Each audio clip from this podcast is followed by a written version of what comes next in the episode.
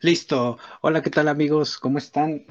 Espero que el día de hoy se encuentren muy bien. Muchísimas gracias a todos los que se dieron cita el día de hoy para platicar acerca de eh, la cuestión, las normas y las leyes que abarcan o que integran una manifestación de impacto ambiental.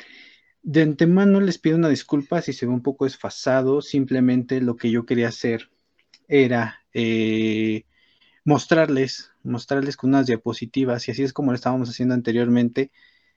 Simplemente, entonces, si se llega a ver, si llega a cortar, les pido una disculpa y les pediría que me regalaran un par de minutos y regresaríamos a eh, la transmisión ordinaria. Ojalá y se esté viendo bien. Regalen un segundo, por favor. Nada más quiero verificar que se esté viendo bien.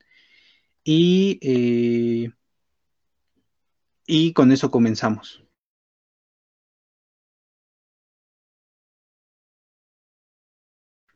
Ok, se escucha bien y se oye perfecto. Ok, amigos, pues bueno, muchas, muchas gracias a todos los que se dieron cita el día de hoy.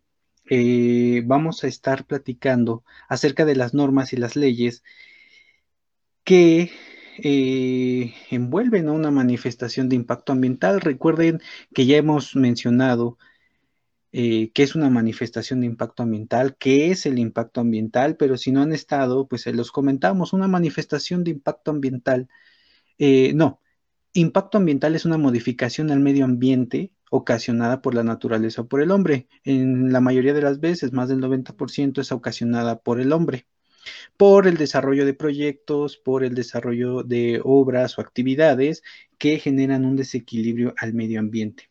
Ahora, Sí, eh, esto es en general impacto ambiental. Ahora, ¿qué es una manifestación de impacto ambiental? Todos estos impactos que se van a generar a causa de una obra o un proyecto deben estar mencionados en un, en un documento técnico científico, el cual es elaborado por eh, especialistas en la materia en diferentes especialistas, como ya lo hemos visto, biólogos, ingenieros, agrónomos, eh, etcétera. Una gran diversidad de, eh, de especialistas en ciertas materias muy puntuales y dependiendo de las características de este proyecto, van a ser las, eh, las especialidades que se van a requerir, ¿no? Bueno, vamos a pasar una vez mencionado esto, eh, que, es un, que es el impacto y que es una manifestación de impacto ambiental, vamos a iniciar con eh, nuestra exposición en la cual... Ok, aquí ya estamos. Ok, las leyes y las normas de una manifestación. A ver si se puede ver mejor así. O eh, lo hacemos únicamente más grande. Nada más quiero verificar que se vea un poco mejor. Ahí está.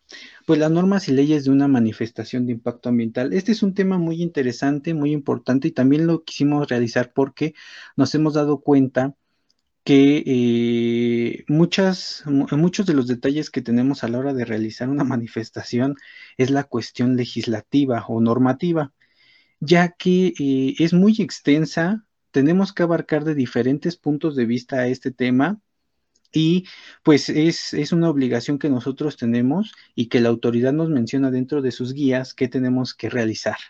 Ok, esta es eh, eh, el inicio. ¿Qué son las leyes? ¿Qué son las leyes o normas en general? Pues bueno, una ley es una regla o una norma a seguir, la cual tiene poder jurídico, el cual es conferido por la autoridad gubernamental a cargo. Aquí sí cabe aclarar, nosotros no somos abogados, esto sería cuestión y nos apoyamos de un abogado en temas ambientales que sepa de estas cuestiones. El segundo término sería la norma jurídica con efecto, eh, con efectos generales. Las normas jurídicas con efectos generales son aquellas que regulan con ánimo de permanencia, eh, de permanencia la conducta de las personas abstracta o impersonales, vinculados eh, a, todos los sujetos incluidos en la hipótesis que contienen. Uh, una disculpa, aquí la luz. Ahí está, creo que ya, ya no me pega tanto, discúlpenme. Esto de manera general es, es, una ley, es una regla a seguir, una norma a seguir que todos tenemos que, eh, que todos tenemos que llevar a cabo para seguir eh, estas reglas y que no nos salgamos, ¿no? Que no eh, queramos hacer todo por nuestra voluntad y porque yo así quiero, porque así lo decido, yo lo voy a hacer. No, ya estas reglas y normas están ya escritas en las leyes. Ahora, ¿cuál es el objetivo de estas? Pues bueno, es garantizar el derecho de todas las personas a vivir en un medio ambiente adecuado para su desarrollo, salud y bienestar. Esto no lo marca eso nos lo marca desde la Constitución en el capítulo 4. Ahorita lo vamos a ver y creo yo que es importante e interesante que empecemos a ahondar en este tema. ¿De dónde surge? ¿De dónde surge? Eh, ¿Qué es lo que tenemos que tomar en cuenta? Y aquí también es importante resaltar y señalar que va a ser de manera muy general. Cada uno de los proyectos y esto es importante mencionarlo, cada uno de los proyectos va a tener sus normas y leyes eh, específicas. Una carretera no se va a parecer, por ejemplo, a la instalación eh, de una fábrica de pantalones o eh, a, sí se podría parecer a una línea de transmisión, pero seguramente a una fábrica no va a ser igual. a la perforación de un pozo tampoco va a ser tampoco va a ser eh, lo mismo, ¿no? Vamos a tener que estar checando esta cuestión. Ahora, como yo les he dicho en videos anteriores, esto no es porque yo lo diga, sino porque viene en el contenido básico y el arreglo de los capítulos que deberá contener una manifestación como capitulado mínimo y ahí también se desarrollan en las guías eh, lo que debe llegar cada uno de los capítulos. Recordemos que hay dos tipos de manifestaciones, a nivel particular y a nivel regional. Y estas se dividen también por eh, áreas, el sector hidráulico, el sector este, hidrocarburos, el sector de movilidad y transporte, carreteras, etcétera, puertos, eh, etcétera, etcétera. Entonces cada una va a tener, cada una va a tener su guía y los puntos que deberá tener como mínimo. La autoridad nos brinda esta guía para, y aquí también es importante, para, y, bueno, más bien aquí es importante recalcar, es una guía, no es eh, exactamente lo que tenemos que poner. Es de manera, y de hecho lo menciona, es de manera enunciativa más no limitativa. ¿Esto qué quiere decir? Que eh, ahí se describen las, o bueno, los puntos que son importantes para cada uno de los sectores. Sin embargo, si tú consideras que tu proyecto requiere un estudio aparte que complemente esta cuestión, es, es muy importante y también será contado para, ah, bueno, a la hora de la eh, elaboración de, eh, de esta manifestación. Ahora, aquí vienen de manera general el contenido básico de una manifestación, que sería el uno, los datos generales del proyecto, que esto ya también lo hemos mencionado anteriormente eh, hace dos capítulos, en el cual mencionamos lo que debe llevar cada una de las manifestaciones, bueno, la manifestación en general, y eh, también lo retomamos más a detalle ahí. El segundo es la descripción la descripción del, eh, del, proyecto en el cual tú describes de manera general de qué se va a tratar tu proyecto o qué actividad vas a llevar vas a llevar eh, a cabo, ¿no? Esto es importante porque aquí se va a, ver de manera general eh, las afectaciones o los beneficios que podría tener tu proyecto. El 3, y este es el importante para este tema, que es la vinculación con el ordenamiento jurídico aplicable en materia ambiental y en su caso con la regulación del uso de suelo que recordemos que puede eh, el suelo tener otro tipo eh, puede estar, puede ser un uso de suelo forestal, puede ser un uso de suelo, ser considerado uso de suelo eh, industrial. Esto ya depende de las características que haya tenido este, eh, o los procesos de cambio que ya haya tenido anteriormente este pedazo. Ok, eh, veo que se están juntando muchísimas, muchísimas gracias, pero vamos a continuar. De, el punto número cuatro es la descripción del sistema ambiental y el señalamiento de la problemática eh, ambiental. Aquí se describe el medio abiótico y el medio biótico de manera general. El 5 es la identificación, descripción y evaluación de los impactos que puede generar nuestro proyecto al medio ambiente.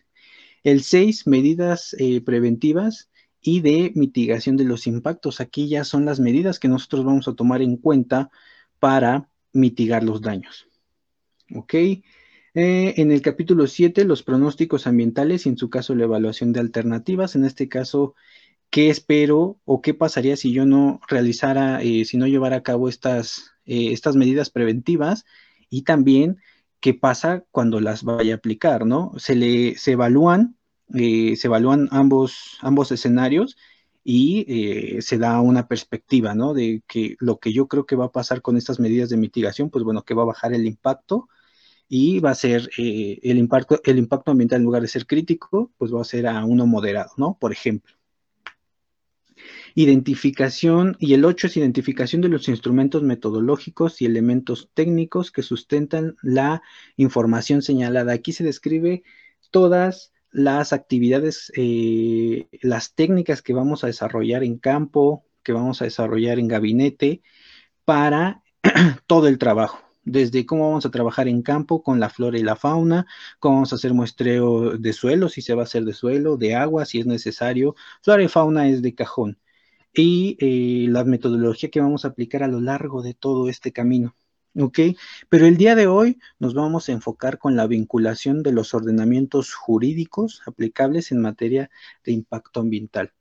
En materia ambiental y en su caso con la regulación del uso de suelo. Ok, entonces, ya una vez aclarado esto, y también aclarado el punto de que cada uno de los proyectos genera un impacto diferente y por ende se tendrán que ocupar normas, eh, leyes y normas distintos para cada uno.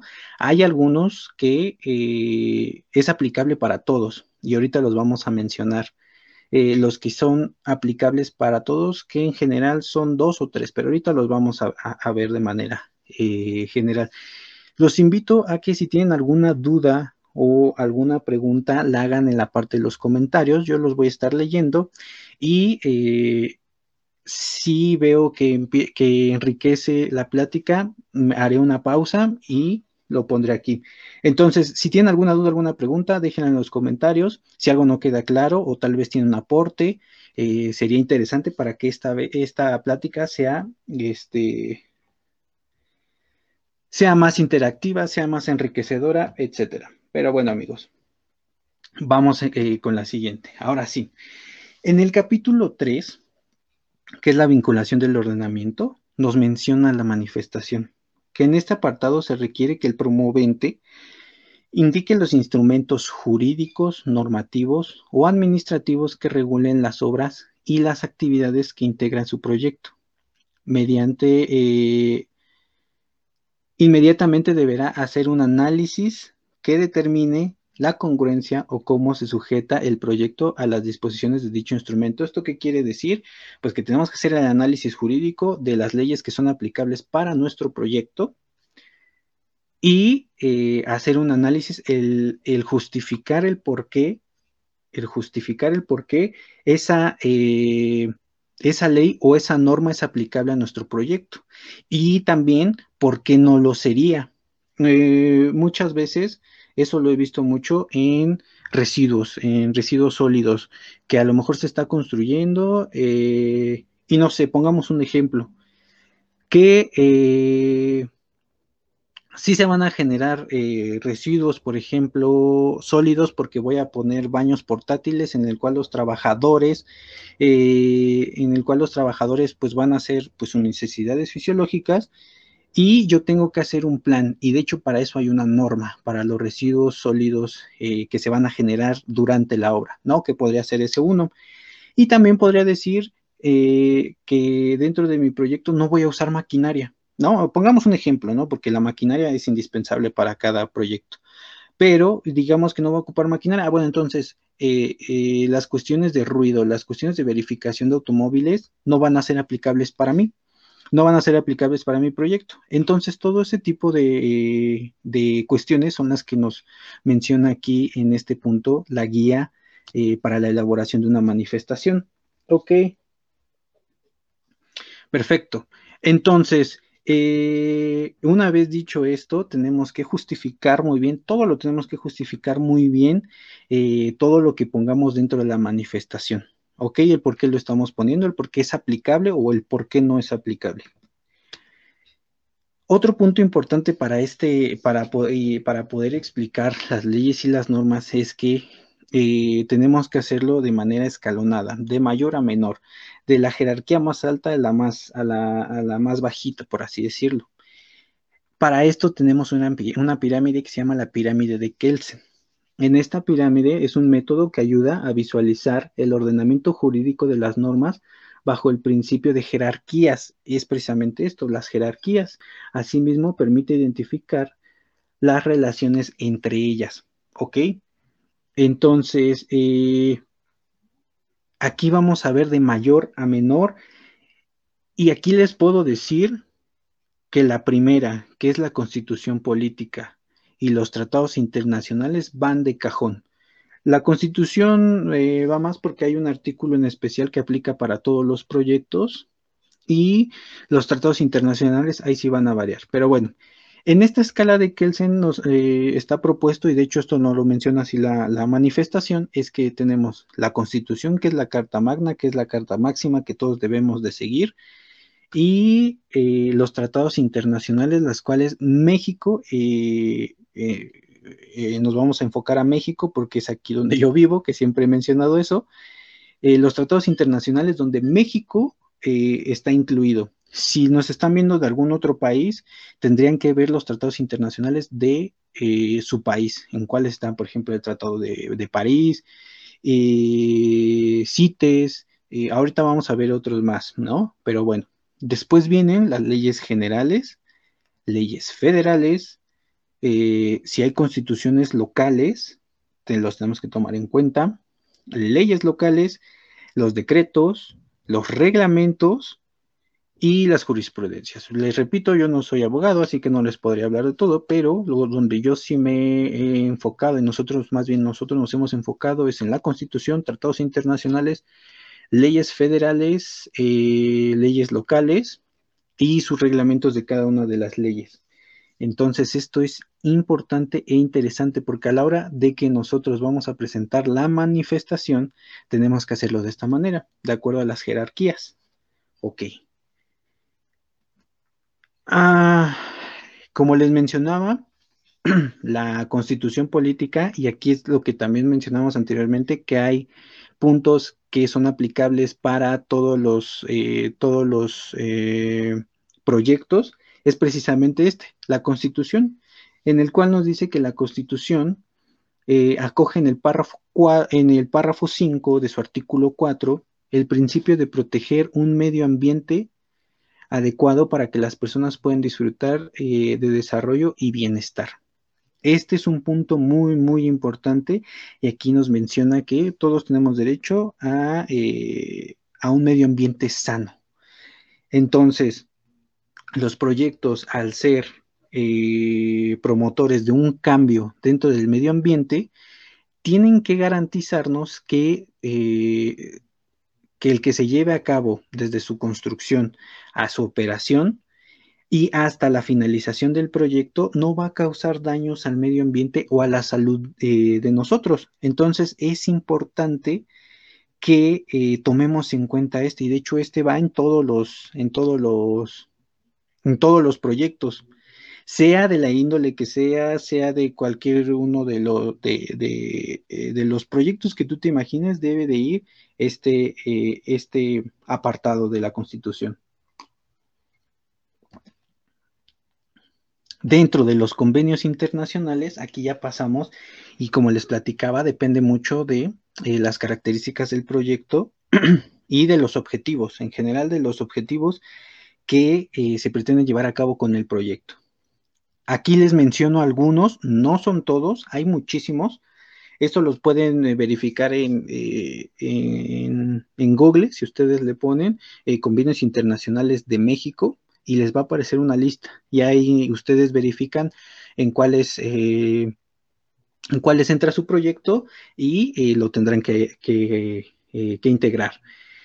Uno Aquí les voy a mencionar tres de los que creo yo más importantes. El primero es el convenio, bueno, son los primeros tres que están aquí en la lista.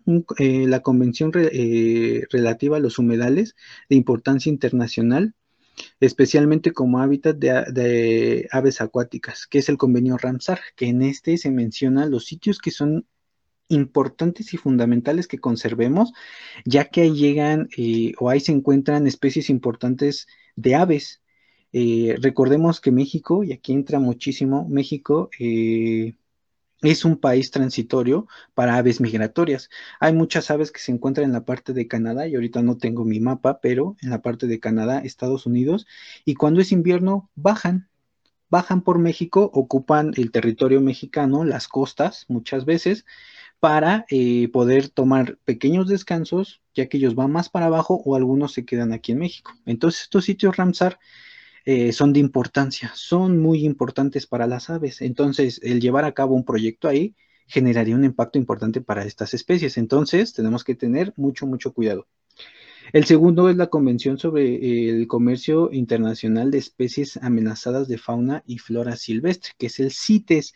Este también es muy importante y de hecho nos lo piden en el artículo número 4, en el cual verificamos todas las especies de flora y fauna que se encuentran dentro de... Eh, dentro de, nuestra área de proyecto. Ya lo hemos platicado anteriormente. Hay tres, tres eh, sitios, que es el área del proyecto, que es exactamente el lugar donde va a pasar nuestro proyecto. Imaginemos que voy a tener, yo para desarrollar mi proyecto requiero este cuadro.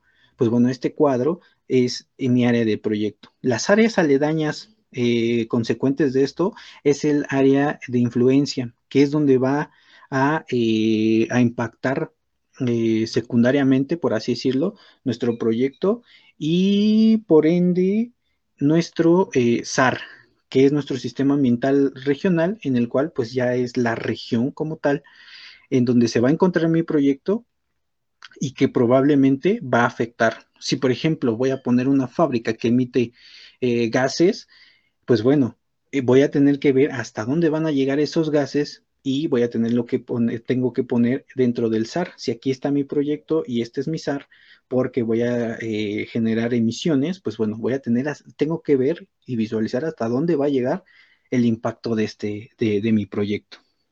Como les comentaba, son solamente algunos ejercicios o son solamente algunos ejemplos que se podrían suscitar en la vida, pero eh, solamente estamos, estamos, eh, es de manera, esa manera de ejemplo. El tercero es el convenio sobre la biodiversidad.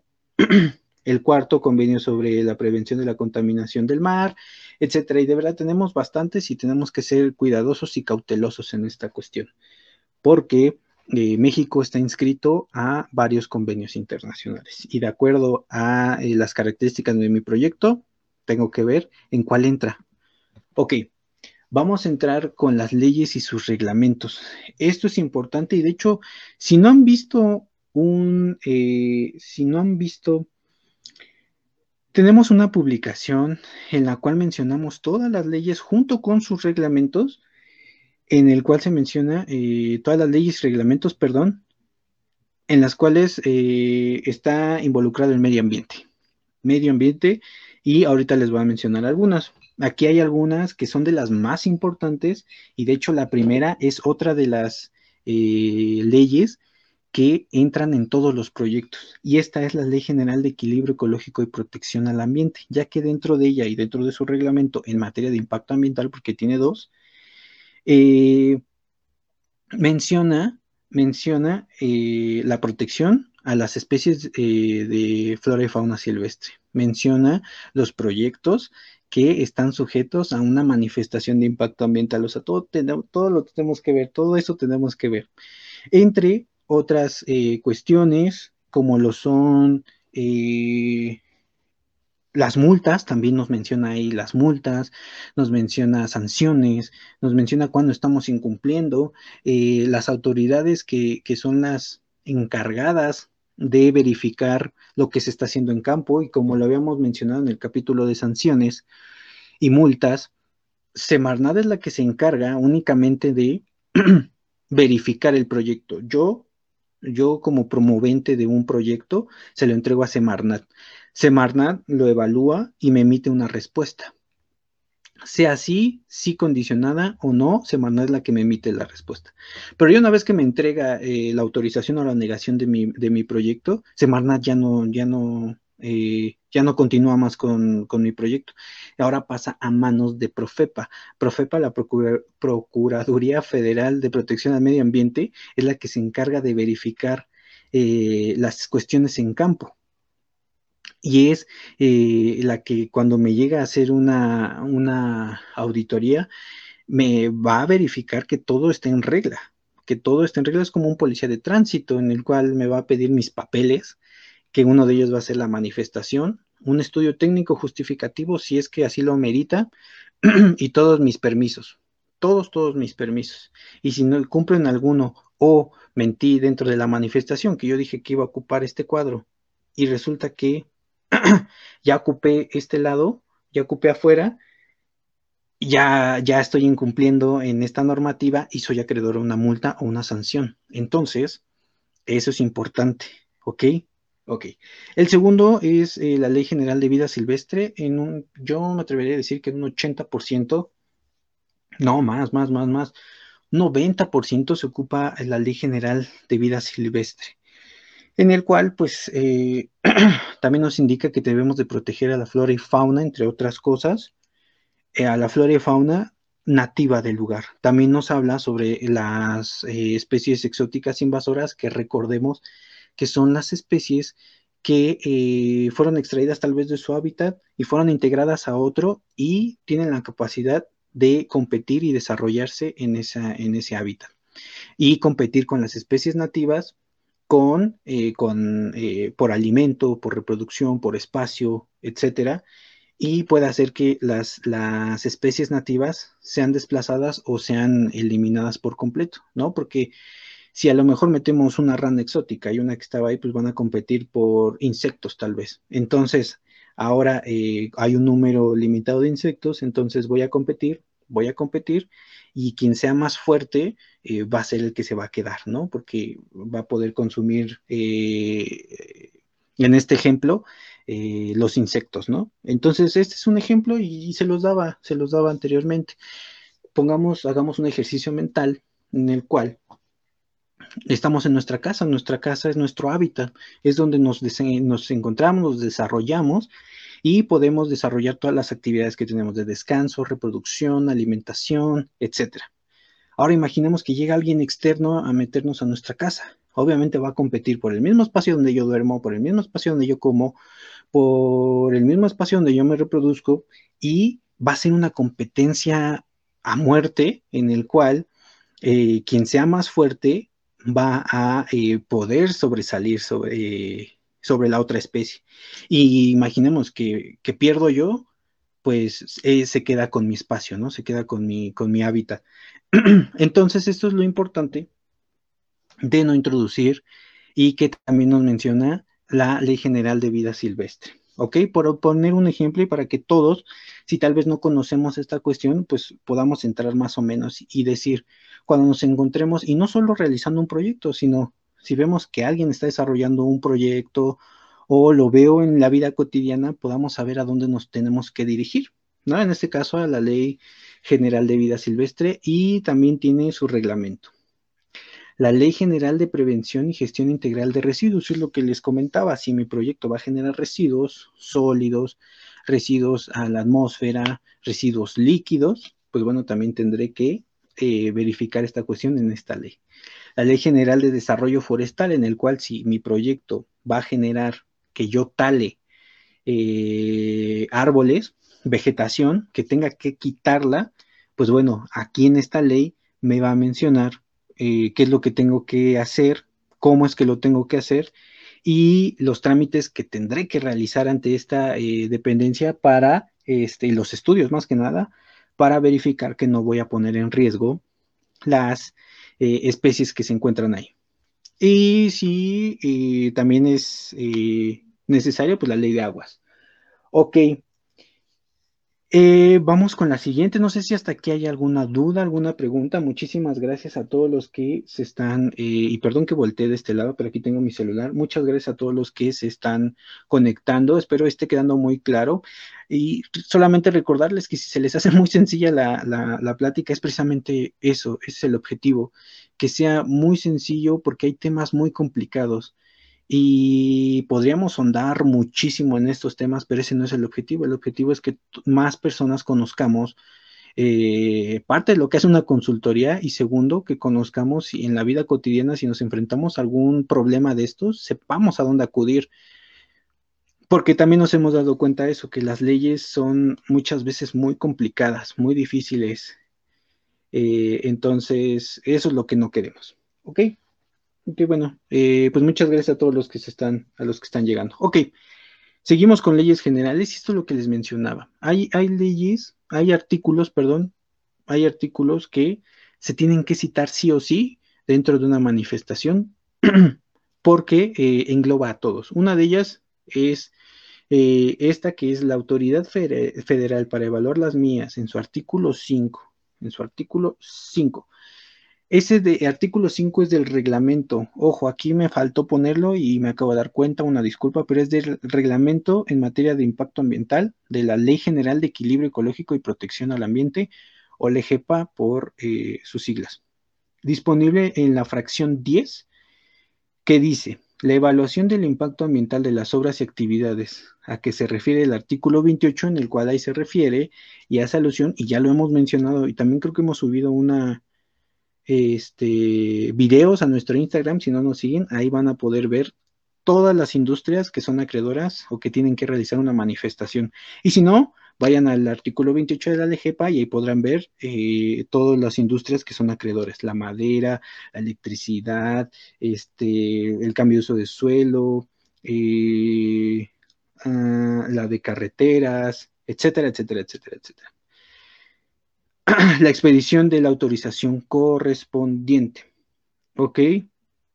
En este caso es Semarnat a través de la LEGEPA, la que nos evalúa, y en el artículo 5 del reglamento de la LEGEPA nos menciona esta, esta cuestión y en el artículo 28 nos menciona las industrias que son, eh, que deben de generar una manifestación para su, para su evaluación y posterior autorización o rechazo. ¿Ok?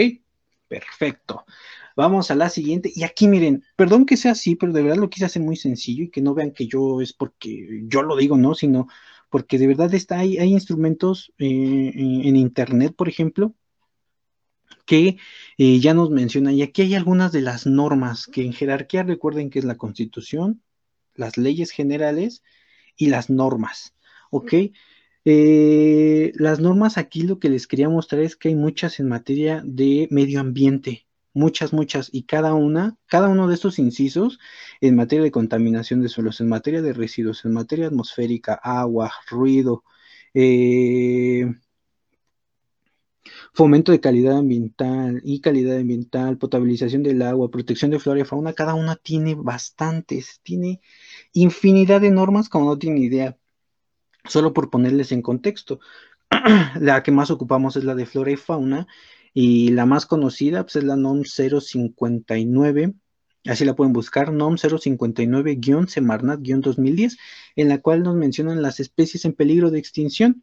Nos da una, una lista de especies que están en peligro de extinción, tanto de flora como de fauna, y nos dice este, en qué categoría están, porque se categorizan por eh, protección especial, eh, amenazadas, eh, extintas y extintas, eh, bueno, hay más, ahorita eh, son las que recuerdo, si alguien me pudiera ayudar de los que están aquí en el chat, se los agradecería, pero esa, esa es una norma, la NOM 059. Hay otra norma que se especifica y se especializa nada más en ballenas, otra en, manglares, por ejemplo, otra en tortugas, y así podrás encontrar bastantes normas y hay que verificar si nuestro proyecto eh, podría eh, ser acreedor a verificar una de estas normas. Una de ellas, por ejemplo, y eso es en casi todas, la NOM 059, cuando hay especies en peligro de extinción, dentro de los muestreos que se hacen, eh, tenemos que citar la NOM 059. cuando es en zona costera y tenemos el problema, bueno, no el problema, sino la cuestión de que compartimos espacio con ballenas tal vez, aquí hay otro problema. Si con arrecifes con, o con manglar, tengo que hacer referencia a esa norma. Entonces, quiero que nada más se den cuenta que para suelos es una cosa, para residuos es otra, atmósfera, agua, ruido. Y es, es importante y es fundamental, ya que aquí nos dicen los parámetros que debemos de tomar en cuenta. Y si no lo hacemos, hay aquí un gran problema. Y nos podemos meter nosotros también en problemas por no tener en cuenta.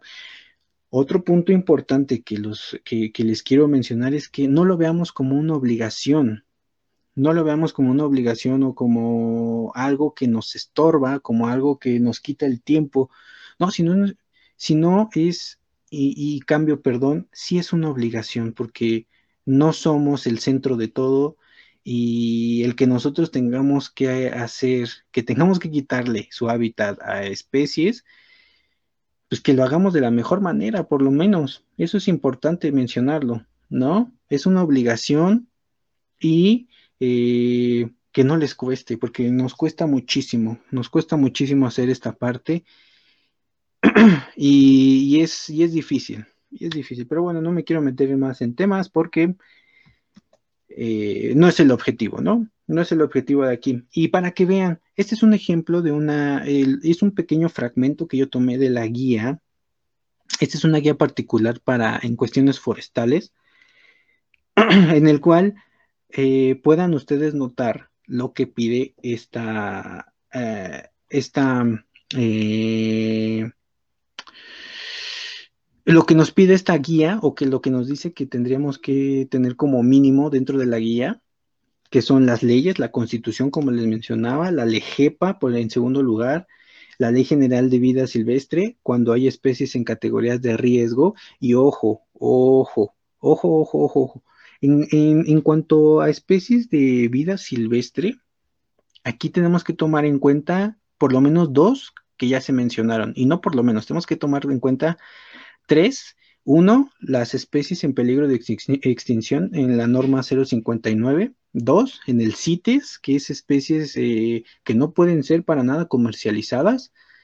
Y tres, que no hemos mencionado, es eh, la lista roja de la IUCN, la lista roja de especies en peligro de extinción.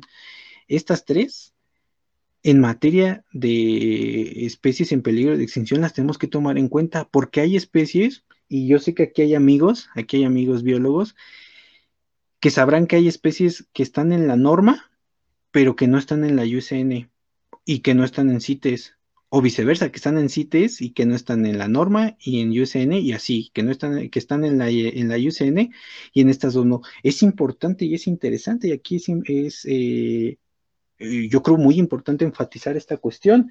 Dice, extintas en la naturaleza, sujetas a protección especial. Muchas gracias, Monse. Muchas, muchas gracias. Extintas en la naturaleza, sujetas a protección especial, amenazadas y en peligro de extinción. Esas son las categorías que maneja la NOM 059. Muchas, muchas gracias, eh, Monse. De verdad, muchas, muchas gracias. Ok, y uh, uh, uh, la Ley General de Desarrollo Forestal, cuando se quiere evaluar el impacto ambiental derivado del cambio de uso de suelo, cuando es uso de suelo forestal, en el cual es un bosque, una selva, un pastizal, un desierto, pastizal natural, eh, desierto, etcétera, eso es un, eh, eso es considerado un uso de suelo forestal. Y cuando lo quiero cambiar a algún otro suelo agrícola, cuando lo quiero cambiar industrial, uso de suelo para una carretera, etcétera, tengo que hacer y tengo que tomar en cuenta la Ley General de Desarrollo Forestal. Eh, la Ley de Aguas Nacionales, cuando vaya eh, a requerir de este recurso y lo vaya a tomar de algún cuerpo de agua eh, federal, tal vez, o, tal vez cuando mi proyecto está cerca de la playa. Esto también es importante y es interesante. Eh, la Ley General de Cambio Climático, cuando así lo sea, y su reglamento y otras regulaciones. Reglamentos de la LEGEPA, como ya les decía, en materia de impacto ambiental. Ah, programa de desarrollo urbano, esto es importante.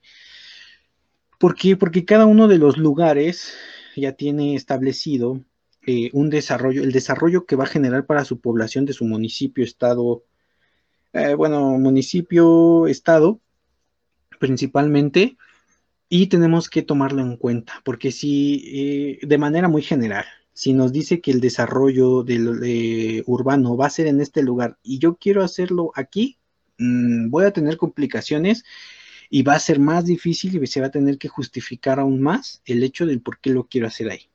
¿No? Entonces, esto lo tenemos que tomar en cuenta. No andé mucho en esto porque eh, eh, ese sí sería un tema aparte y que me gustaría un día tomarlo con más detenimiento, pero también lo tenemos que eh, tomar mucho en cuenta a programa sectorial de medio ambiente, Promarnat, etcétera. También tenemos que tomar en cuenta, ojo, ojo, mucho ojo, las áreas naturales protegidas, así como los sitios Ramsar, como los sitios prioritarios eh, de, conservación de suelos, conservación, este, bueno, de suelos, eh, sitios prioritarios tenemos que tener mucho ojo porque dentro, por ejemplo, de los lugares que son destinados para eh, la conservación de la flora y la fauna, no solo están las ANPs, que son las áreas naturales protegidas, sino también tenemos eh, parques nacionales, parques estatales, eh, también hay parques municipales que también tenemos que tomar muchísimo en cuenta y tenemos que indagar muy, muy bien en estas cuestiones. Porque si podríamos poner en desequilibrio algo tan pequeño como un parque eh, municipal que es considerado para la conservación de la flora y la fauna local o una NP que es algo, ya son palabras mayores. Ahí nada más tendríamos que ahondar eh, más en estas cuestiones y verificar que no vamos a poner en riesgo. Ok, creo que esta es la última. Sí, así es. Esta es la última. Y antes de que nos vayamos, eh, me gustaría recomendarles, y recuerden que aquí hacemos recomendaciones, aquí hacemos eh, recomendaciones. Hola, ¿qué tal Noé Flores? ¿Cómo estás? Muchas gracias por estar aquí. Ya por último, antes de irnos, me gustaría hacer unas recomendaciones que cuando tenemos oportunidad, así lo hacemos. Y es, en esta ocasión, hacerle de dos eh, libros que si ustedes están interesados, estaría muy, muy importante. El primero que ocupamos es un compendio de legislación ambiental. Este no es necesario que lo compren. Eh, ya lo habíamos mostrado anteriormente. Estos dos libros ya lo habíamos eh, mostrado anteriormente. Pero lo interesante aquí es que vienen eh, las leyes y sus reglamentos. Las leyes y sus reglamentos, las páginas, lo que sería interesante, y esto nos ayudó bastante cuando estábamos iniciando. Cuando estábamos iniciando, eh, ahí, ¿dónde está? Ahí está. Aquí está. Ok. Entonces, eh, este, no recuerdo dónde lo conseguimos, pero sí es, importante. Ya todas las leyes y las normas ya están en, ya están en, en internet, así que no no, no es importante que los tengan en un libro por escrito. Y el segundo es este. Evaluación de impacto ambiental. Una guía metodológica para la redacción de estudios de impacto ambiental. Este. Ah, ahí está. Algo importante y algo interesante es que muchas de las leyes y normas que tenemos aquí en México eh, se, se, basan mucho en las de España. España tiene, está avanzado, eh, está más avanzado en cuanto a estudios de impacto ambiental a nosotros. Entonces, muchos de ellos se, se basan de allá. Hay unas metodologías que están muy interesantes seguir, que sería interesante también platicarlo en algún momento. Este, y este en especial se basa en, allá en España. Pero muchas de esas, como les mencionaba, eh, ya, ya se están implementando aquí. Y bueno, amigos, no sé qué les haya parecido. La verdad, eh, algo muy sencillo, algo muy tranquilo. No quería extenderme si de por sí ya son 46 minutos. Este, no sé si tengan alguna pregunta, si tengan alguna duda. Recuerden en lo que ponen sus preguntas, recuerden que nos pueden seguir en nuestras más redes sociales, subimos más más contenido en nuestro Instagram, en nuestro en la página de YouTube que resubimos ahí los, los capítulos, por si no los alcanzan a ver aquí, ahí en YouTube. Y también tenemos nuestro podcast que es Papilio Consultoría Ambiental, ahí nos pueden encontrar. Y eh, por si van en el carro, por si van en el transporte público, por si están haciendo el quehacer y quieren escuchar un poco más, este, los invito, los invito muchísimo. Todos nuestros capítulos están ahí, los anteriores, los que teníamos anteriormente, también están ahí para que no se los pierdan. Hablamos de conservación, hablamos, eh, a uno muy bueno que le está yendo muy bien es eh, los murciélagos y el COVID.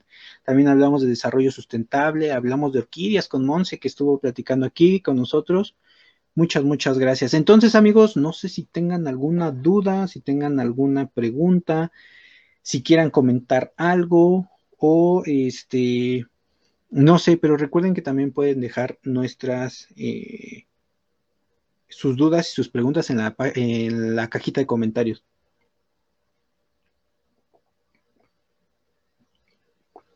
Ay, perdón. ya se me estaba cayendo el agua. y pues bueno, amigos, vamos a cerrar el capítulo diciendo que es muy importante eh, tomar en cuenta las leyes y las normas eh, porque ahí son las reglas del juego, así nosotros le llamamos, son las reglas del juego, las reglas que nosotros tenemos que llevar a cabo, eh, no nos podemos exceder o no nos podemos quedar cortos en, este tema porque podemos ser acreedores a una sanción, una multa. Y más allá de eso, y más allá de eso, es nuestra obligación eh, conservar un medio ambiente sano, conservar eh, un, medio ambiente saludable y que eh, no nos tenemos que creer, no nos tenemos que creer dueños de todo porque no es así, ¿no? E, ellos llegaron antes que nosotros y nosotros nada más llegamos a, regar todo, a arruinar todo. Entonces no, no lo veamos así, veámoslo eh, como una oportunidad de mejorar, de ser más sustentables, que eso es lo importante de ya empezar a hacer las cosas mejor, porque se están haciendo las cosas muy mal y, realmente esto debe de cambiar. Yo sí les puedo mencionar que eh, eh, nosotros hemos tratado, y no hemos tratado, le hemos echado muchas ganas para que los proyectos que nos, que, nos llegan sean lo más completo. Y como nosotros sí no le preguntamos en este caso, por ejemplo, al cliente, eh, lo que tenemos que hacer, no, simplemente lo hacemos, lo ejecutamos, lo, eh, lo ponemos en la manifestación y ya, ¿no? Que la autoridad vea que se están haciendo las cosas bien y ahora sí ya es cuestión del cliente de llevarlas a cabo porque eh, pues es su obligación, ¿no? Es su obligación. Entonces, créanme, créanme que nosotros lo hacemos de la mejor manera y así lo seguiremos haciendo porque así se deben hacer las cosas. Ok, amigos. Este, muy interesante, muchas gracias. Vamos a ver si hay eh, preguntas. Ok, presente. Eh, Naoli presente, Fausto presente, muchas gracias. Saludos. Aquí está lo de lo que les mencionaba. Eh, Monse, que es la categoría de especies en peligro de extinción, que son sujetas a protección, que es el nivel más bajo, se podría decir, amenazadas y en peligro de extinción. Ya de ahí vienen extintas, eh, extintas en la naturaleza, que todavía tenemos en cautiverio, y extintas ya por, eh, eh, por siempre, ya no las podemos recuperar. Y, ok, pues muchas, muchas gracias, muchas gracias, Noé, muchas gracias, Huguín, muchas gracias, Tomás. Muchas, muchas gracias. Y de verdad, si tienen alguna duda, alguna pregunta, nos las pueden hacer llegar eh, en la caja de comentarios o si quieren que sea más, más, eh, más personal el asunto, nos los pueden hacer llegar en, eh, por inbox o por nuestro WhatsApp. Ahí os podemos estar ayudando. Pues bueno, amigos, yo creo que nos así terminamos el día de hoy. Muchísimas gracias por por tomarse un ratito de su tiempo eh, en escucharme y espero y haya aportado el día de hoy algo. Sin más por el momento amigos, nos vemos en la siguiente. Adiós.